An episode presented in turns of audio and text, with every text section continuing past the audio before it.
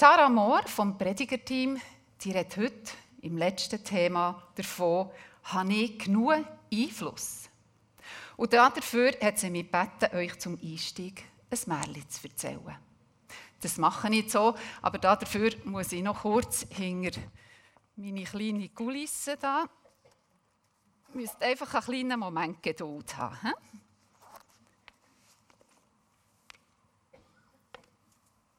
Ich komme gerade. So. Ein Fischer und seine Frau haben zusammen am Meer gelebt. In einer kleinen, alten Fischerhütte haben sie zusammen gewohnt. Wahrscheinlich war es an der Nordsee, gehe ich davon aus. Und der Fischer ist Tag für Tag ans Meer gegangen und hat etwas gefangen. Manchmal mehr, manchmal weniger. Und eines Abends kommt er auch wieder heim zu seiner Frau. Und sie, schon von weitem, sagt sie zu ihm, «Mann, hast du schon wieder nichts gefangen?» Und er darauf ankam, «Oh, Frau, jetzt musst du hören, was mir heute passiert ist. Ist da am Meer und ein grosser, grosser Butt hängt plötzlich an mir Angel. Ich anfange zu ziehen und ziehen und ziehen. Und plötzlich sagt er zu mir, «Halt, halt, schieß mich um zurück ins Meer!» ich bin ein verzauberter Prinz. Mich kannst du nicht essen. Ja, stell dir vor, wie ich geschaut Frau. Was habe ich anders? Natürlich habe ich den wieder ins Meer geschossen. Ich will doch keinen verzauberten Prinz fahren. Die Frau schaut ihn so an, schüttelt den Kopf und sagt, ja, aber Mann, hast du dir denn nichts gewünscht? Wenn das ein verzauberter Prinz ist, dann hättest du dir etwas wünschen. Auf die Idee bin ich gar nicht gekommen. Hast recht. Ja, was hätten wir denn wünschen Wir haben ja alles. Ja, nein, ein neues Haus. Wir wollen ein Haus, ein schönes. Gang zurück und wünsch dir ein schönes Haus. Der Fischer geht zurück ins Meer.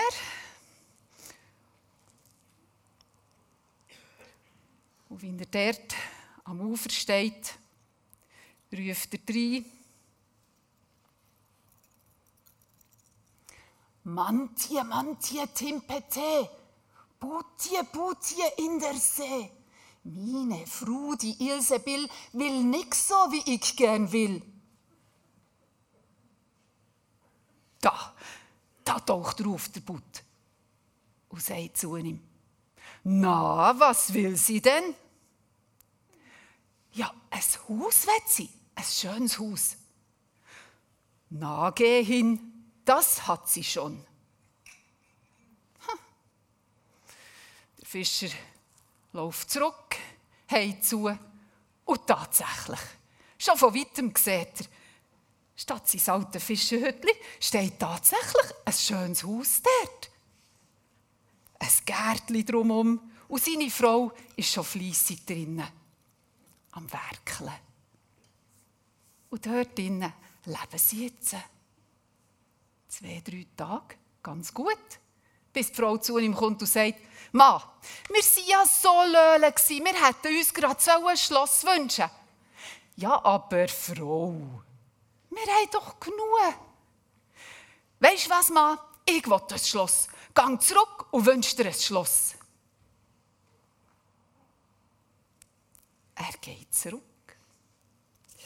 Zurück wieder ans Meer ja, er ist sich schon nicht so sicher. Und gleich, ja, es hat ja schon vorher funktioniert, oder? Mantie, mantie, timpete, butie, butie in der See. Meine Frau, die Ilse Bill, will nix so, wie ich gern will. Da, er kommt wieder. Na, was will sie denn? Ja, sie will ein Schloss. Na, geh hin, das hat sie schon. Die ahnet der Fischer geht zurück Und tatsächlich, schon von weitem sieht er, ein währschaftsgrosses Schloss steht dort anstelle von seinem Hütli, das er hatte. Es hat Türme, es glitzert, es glänzt. Einfach alles, was es braucht. Und er kommt rein, er ist einfach baff. Wow, er staunet nur. Und er staunet noch mehr, als er drinnen seine Frau sieht, die zu ihm sagt, «Ma, schau mich an, schau mich an, wie ich aussehe mit diesen Kleidern. Ich passe doch überhaupt nicht in ein Schloss. Ich schau mich an, die grusigen Kleider. Ich muss doch richtig schöne Kleider haben. Ich sollte aussehen wie eine Königin da innen. Gang zurück zu dem Fisch und wünsch dir, ich will eine Königin sein.» Der Mann schüttelt den Kopf und sagt, aber Frau, jetzt hast du doch einfach genug. Das lenkt doch, wir haben ein schönes Schloss. Gang zurück, ich will Königin sein. Der Fischer kommt wieder ans Meer. Mantie, mantie, timpete. Butie, butie in der See. Meine Frau, die Ilse, will, nix so, wie ich gern will. Na, was will sie denn? Ja, sie wird jetzt eine Königin sein. Na, geh hin, das ist sie schon.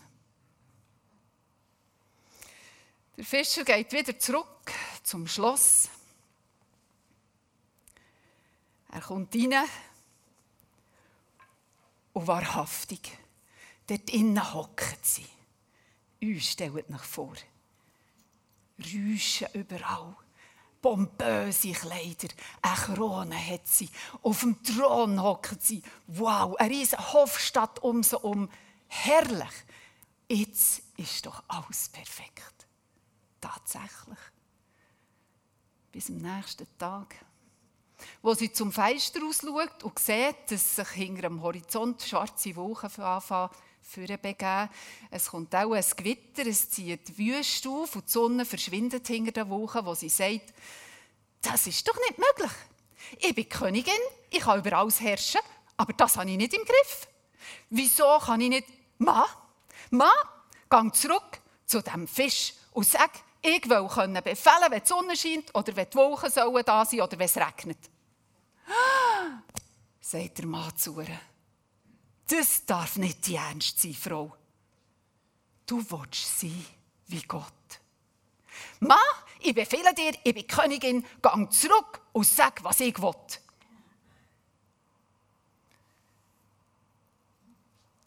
Der Gang, das Mal ans Meer, fällt dem Fischer sehr schwer. Er denkt, jetzt ist sie zu weit gegangen. Und er steht am Meer, das aufgewühlt ist, unruhig tosend. Dunkel sieht es aus, wo er reinruft. Er getraut sich fast nicht. Mantie, mantie, timpete, butie, butie in der See. Meine Frau, die Ilsebill, will nix so, wie ich gern will. Na, was will sie denn? Sie wird, sie wird Herrscher sein über alles. Sie wird sein wie der liebe Gott. Nage hin, sie sitzt wieder in der alten Fischerhütte. Und der Fischer geht zurück, sieht die alte Fischerhütte. Und dort leben sie wahrscheinlich noch heute.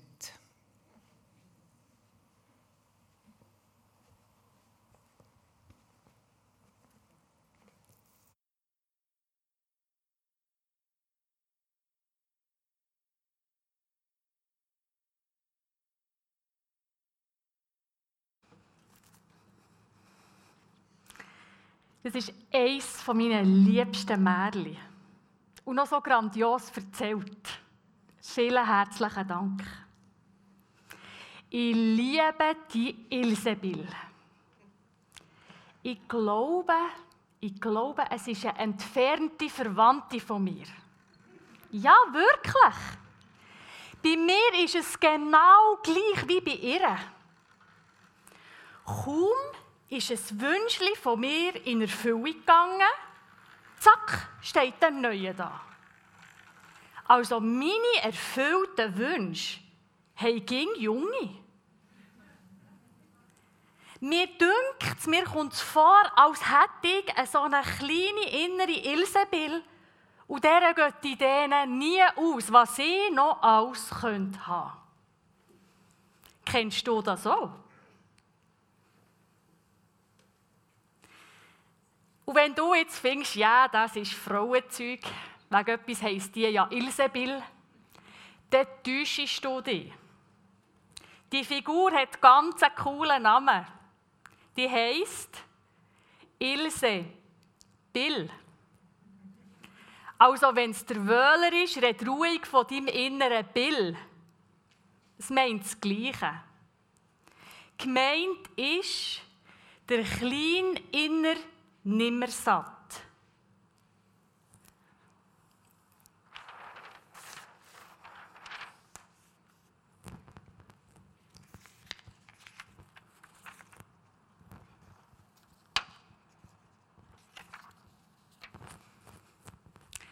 Die große Figur bin ich.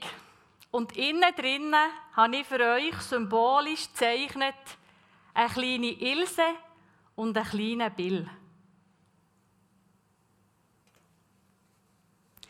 Ich wage zu behaupten, dass in jedem Mensch so eine kleine Ilse oder so eine kleine Bill wohnt.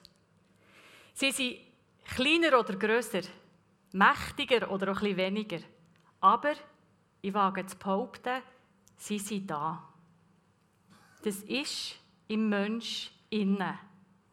Der Wunsch nach mehr. Wenn wir über ein gutes Leben nachdenken wollen, kommen wir nicht darum herum, uns zu überlegen, wie viel ist genug und wenn ist genug.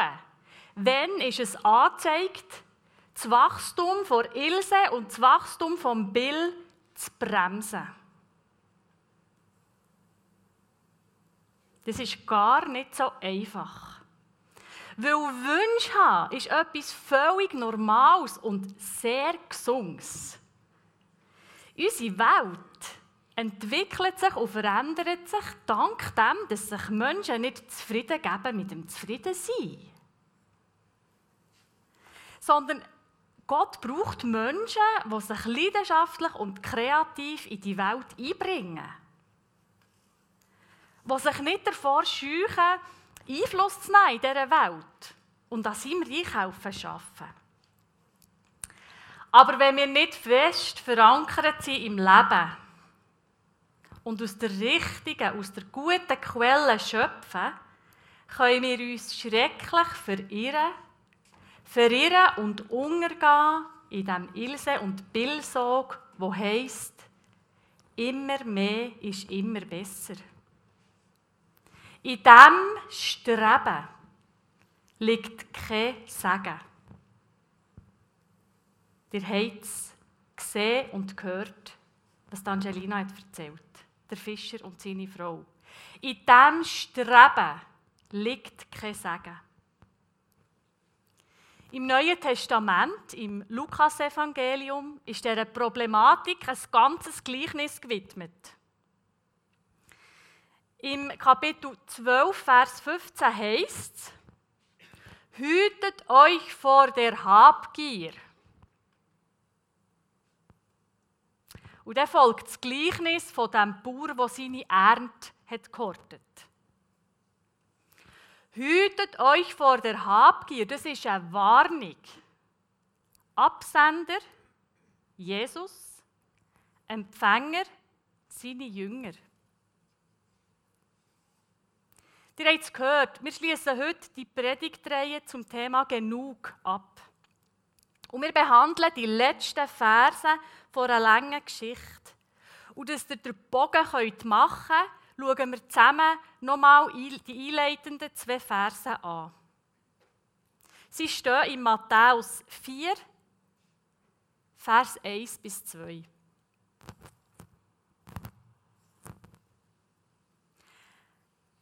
Danach wurde Jesus vom Geist Gottes in die Wüste geführt, wo er den Versuchungen des Teufels ausgesetzt sein sollte. Nachdem er 40 Tage und Nächte lang gefastet hatte, war er sehr hungrig. Die Sachen, die fettdruckt sind, möchte ich als Einführung gerne mit euch anschauen. Es ist ganz wichtig, dass wir das verstehen, bevor wir uns dann an die dritte Versuchung machen. Was sind Versuchungen des Teufels? Man redet nicht gern über die Figur. Es ist eine mysteriöse Figur. Und auch Jesus selber redet im Neuen Testament nur gerade ein einziges Mal von Satanas.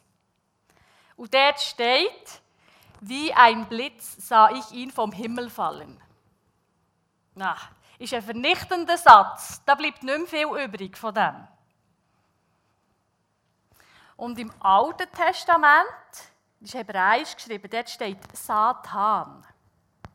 Dreimal im ganzen Alten Testament kommt Satan vor. Und Satan ist im Hebräischen ein Verb. Also nicht so, wie wir es brauchen, der Satan, als, als eine personifizierte Form. Satan im Hebräischen ist ein Verb und bedeutet hindern, stören, aufhalten, stoppen.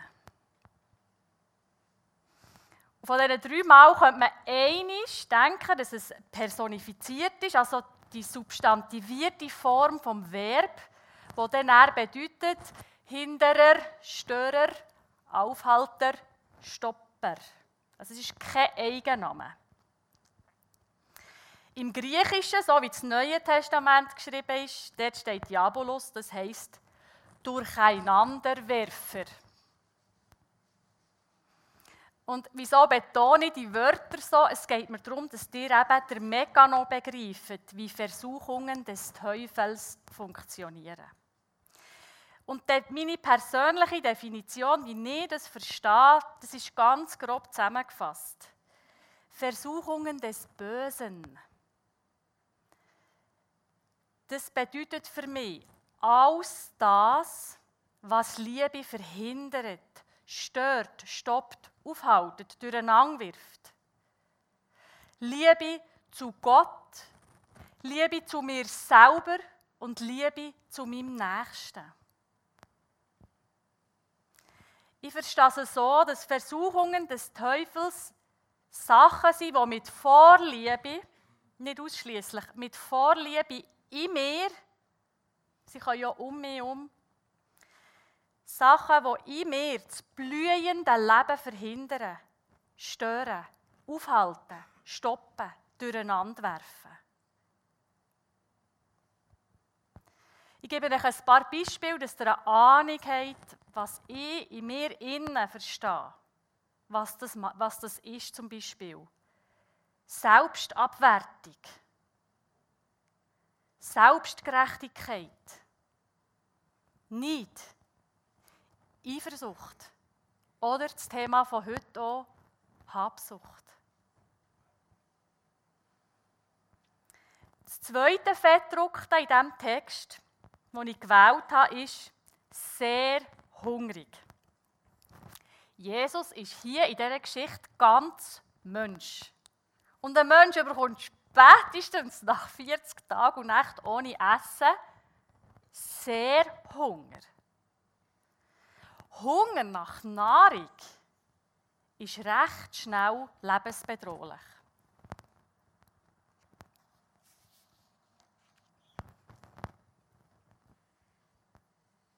Es gibt aber noch andere Hunger in unserem Leben. Hunger zum Beispiel nach Lob. Danke vielmal. Das tut uns gut und das lässt uns wachsen.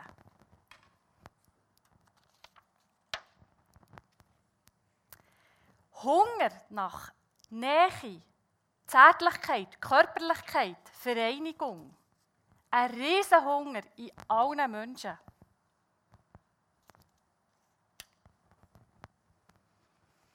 Und er ist einfach auch der, der Hunger in einem Menschen nach Aufmerksamkeit, nach Einfluss haben, nach gesehen werden, nach jemand sein, nach Anerkennung.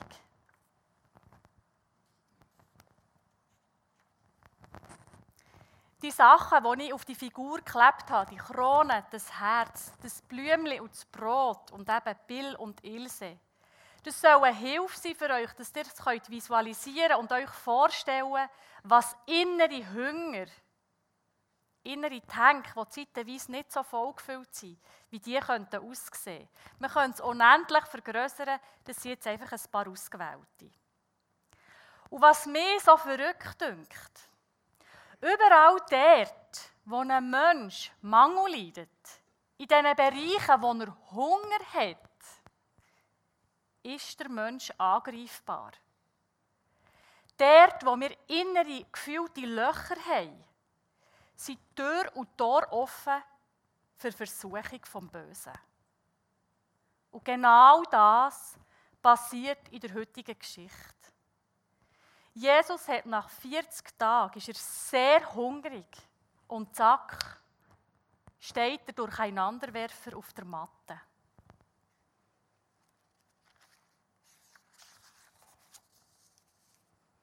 Drum, Augen auf, wird du dir deiner Hunger bewusst.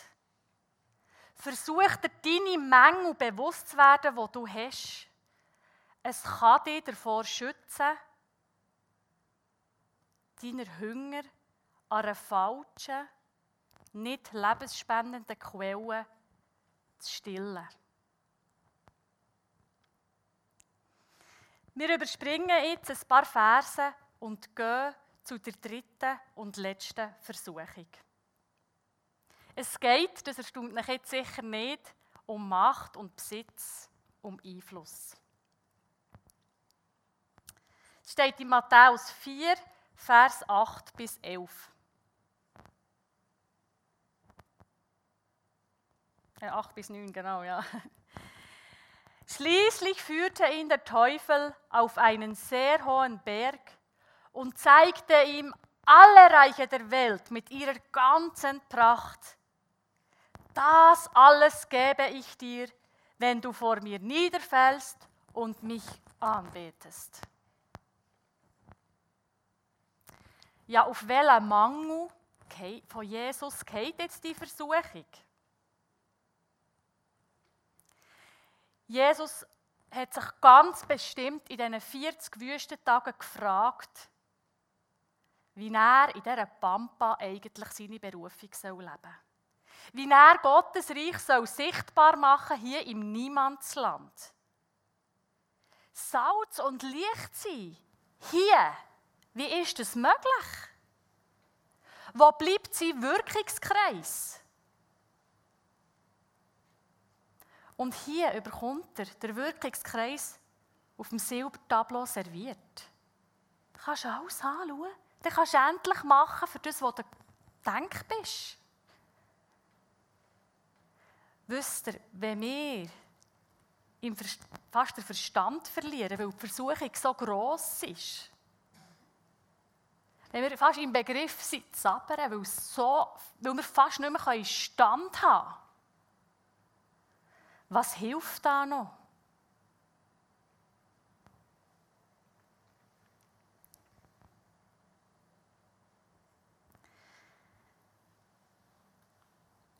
Jesus weiß genau, der Preis ist zu hoch. Wenn ich vor dem auf die Knie gehe. Dem, wo ich nämlich jetzt folge, dem gehöre ich. Und Jesus entzieht sich dieser Ilse- und Billsogkraft, indem er sich an Gottes Herz rettet. Er sucht Zuflucht bei seinem Vater. Und in dem verankert sie in Gott wächst die Jesus Kraft, dem Teufel Paroli zu bieten. Wir lesen weiter. Aber Jesus wies ihn ab. Weg mit dir, Satan, denn es heißt in der Schrift, bete allein den Herrn, deinen Gott an und diene nur ihm. Ihr seht Anführungs- und Schlusszeichen innerhalb von Anführungs- und Schlusszeichen. Das bedeutet, Jesus zitiert hier. Jesus zitiert hier Worte, die in den Mosebüchern stehen, der Torah. Das ist die jüdische Bibel. Und Jesus war Jud. Und er hat sich verteidigt und geschützt, indem er die Worte laut hat ausgesprochen Wie ein Schutzschild, Grenzen markiert. Das ist grandios, was er hier macht. Ich versuche das so. Ich habe zum Beispiel sehr gerne Musik. Und es gibt Songs, die zentrieren mich. Die helfen mir, wenn meine inneren Hunger wild durcheinander schreien. Wenn ich ein innerliches Durcheinander habe. Wenn ich alles andere als zentriert bin. Wenn ich lebensfeindliche Gedanken in mir trage wenn Sorgen oder Eifersucht mich auffressen wollen. Wenn Sachen in mir sind, die hindern, stören, aufhalten, stoppen, dass Gottes Liebe in mein Herz kann strömen Dann, dann brauche ich etwas, das ich zitieren kann. Sei es ein Song oder sei es ein Bibelspruch. In Zeiten vor Bedrängnis ist es sehr hilfreich, Sachen laut oder leislich auszusprechen. Ein Lied singen, ein Psalm beten. Einfach für festzumachen, wo wir verankert sind. Die Vera hat in ihrer Predigt so ein schönes Beispiel erzählt von dieser dementen Frau, die nichts mehr gewusst außer das eine Lied. Auswendig gelernt, das kann ein Anker sein in stürmischen Zeiten. In solchen Momenten, wenn unsere Würde von innen und außen angegriffen wird,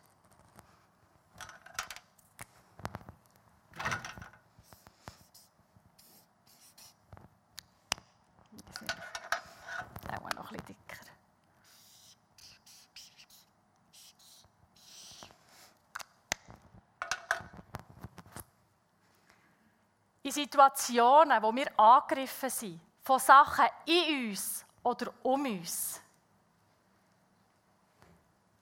dann merken wir, wenn wir uns probieren zu retten, mit Hängen und Würgen, mit Singen und Beten, das macht uns müde. Das erschöpft. Das braucht einfach wahnsinnig viel Kraft. Schaut, auch Gott hat Erbarmen mit seinem leidprüften Sohn. Es steht weiter, da ließ der Teufel von Jesus ab und die Engel Gottes kamen und sorgten für ihn. Die Engel Gottes versorgen Jesus. Was können wir uns für einen größeren Segen vorstellen, als von Gottes Engeln versorgt zu werden? Jesus hat erlaubt, dass er selber genug ist. Ohne Verpackung, ohne Macht, ohne Einfluss, ohne Wirkungskreis. Sein lumpiges Sein ist Jesus genug, weil es ist Gott genug. Was ist denn das für eine gigantische Botschaft? Dies Sein, dies lumpige Dasein, mit all deinen Hunger ohne Verpackung, ohne Wirkungskreis, das ist Gott genug. Ist es dir auch genug?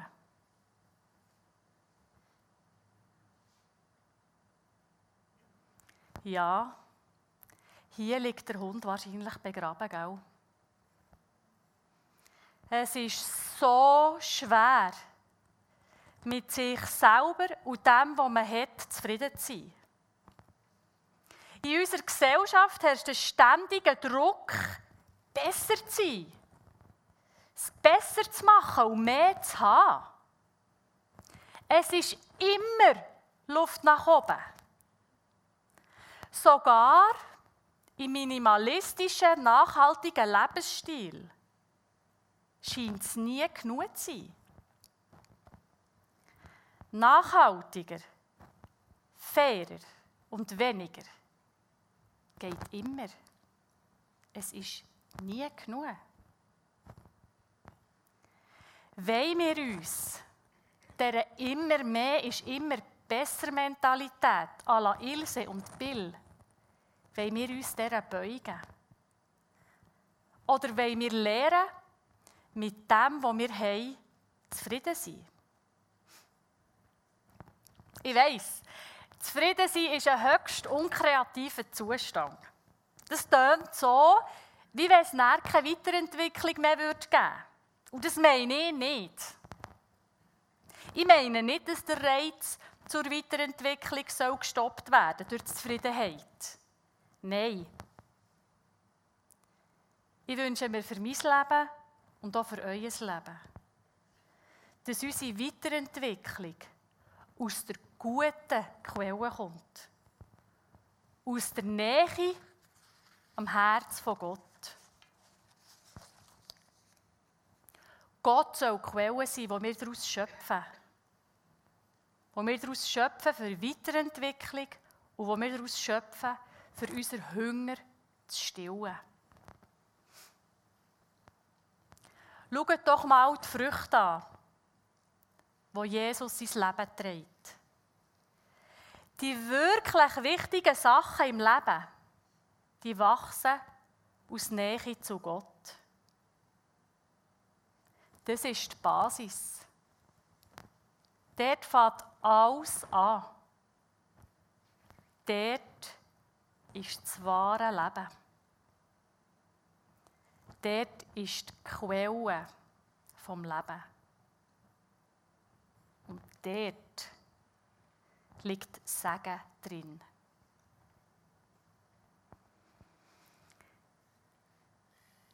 Gut, wir alle wünschen uns ein segensreiches Leben.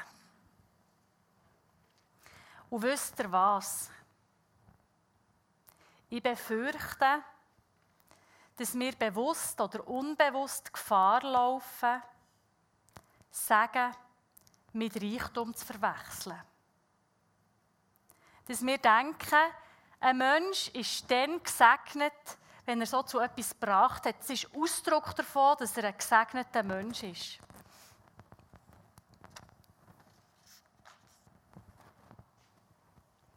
Ich setze diesem Figürchen jetzt eine Krone auf. Einfach als Zeichen,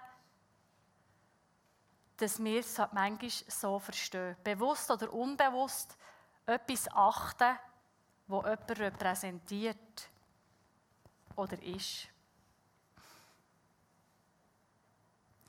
Was ist denn Sagen eigentlich? Wenn wir über das nachdenken wollen, dann fange ich jetzt gerade mal mit dem Gegenteil an. Das Gegenteil von Sagen ist Fluch. Und der Ilse und dem Bill, ihre immer mehr ist immer besser Sog. Das ist ein Fluch. Weil es ist nie genug. Gegen oben hat es kein Ende. Das ist wirklich nicht erstrebenswert. Wenn Ilse oder Bill in unserem inneren Team zu gross werden, dann ist das nicht die Art von Erfüllung, die Gott für uns parat hat.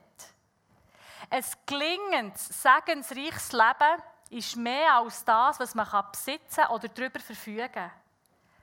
Leset mal, was mir persönlich dünkt, was Sagen könnte sein.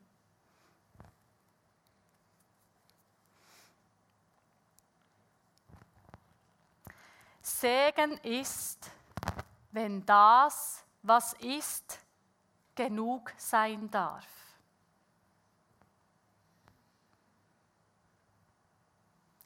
In Bezug auf uns selber und auf Macht und Besitz stimmt für mich der Satz.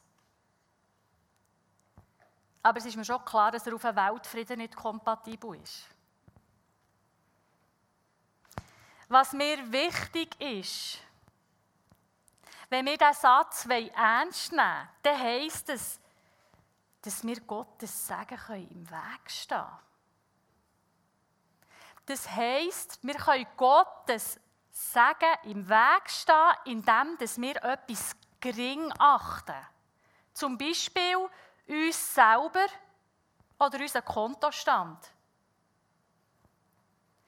Wenn wir diesen Satz ernst nehmen dann dürfen wir lernen, dem, was ist, in Bezug auf uns selber und auf unser Hab und Gut. Wir dürfen lernen, dem erlauben, genug zu sein.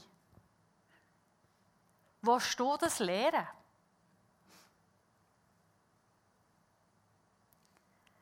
Möchtest du lernen, deinem Spiegelbild erlauben, genug zu sein? Möchtest du lernen, erlauben, dass deine finanziellen Möglichkeiten länger? Möchtest du lernen, erlauben, dass du genügend bist? mit all deinen Mängeln und Hunger. Möchtest du lernen, dir erlauben, einfach mal zu sein? Sein am Herz von Gott, statt dich immer wieder im Aktivismus zu verlieren. Möchtest du lernen, deinem Wirkungskreis, wo du hast, erlauben, genügend groß zu sein. In diesem Erlauben liegt eine ungeheuer befreiende und freisetzende Kraft. Es ist nicht ein unkreativer Zustand. Nein, genau das Sein am Herz von Gott ist die Quelle, wo wir daraus schöpfen dürfen. Wenn wir lernen, dem, was ist, zu erlauben, genügend zu sein, dann erreicht uns Gottes Segen. Das glaube ich ganz fest. Wir hören jetzt die Musik. Und ich lade dich ein. Nütze die zwei Minuten und bring dich vor Gott zusammen mit deinem inneren kleinen Nimmersatz. Hab dein leere, hungrige Herz einfach mal den Himmel.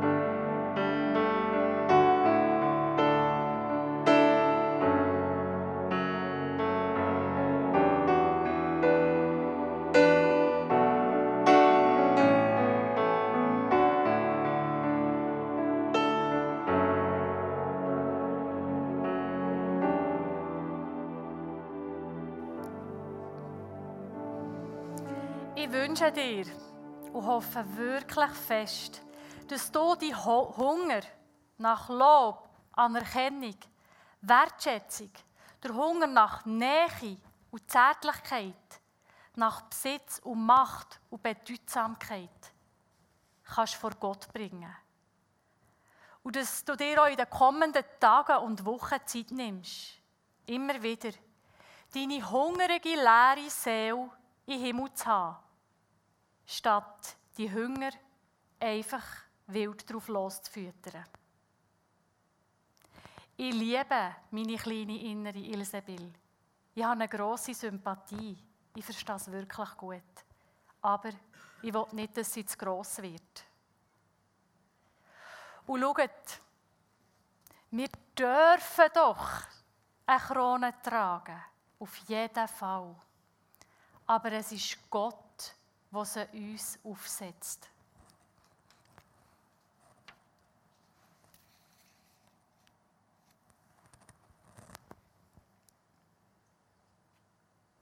Wir dürfen Macht, Besitz und Einfluss haben. Aber es ist Gott, der uns dazu beruft. Gott ist die Quelle vom guten Leben. Wenn du das mit deinem Herz verstehst und versuchst, danach zu leben, dann bin ich sicher, Gottes Engel werden kommen und dich versorgen. Ich möchte zum Abschluss noch beten. Grosser Gott, wir verrennen uns immer wieder im Wollen haben. Im Wollen mehr haben wie die Ilsebill. Wir sind hungrig. Hungrig nach Lob und Anerkennung.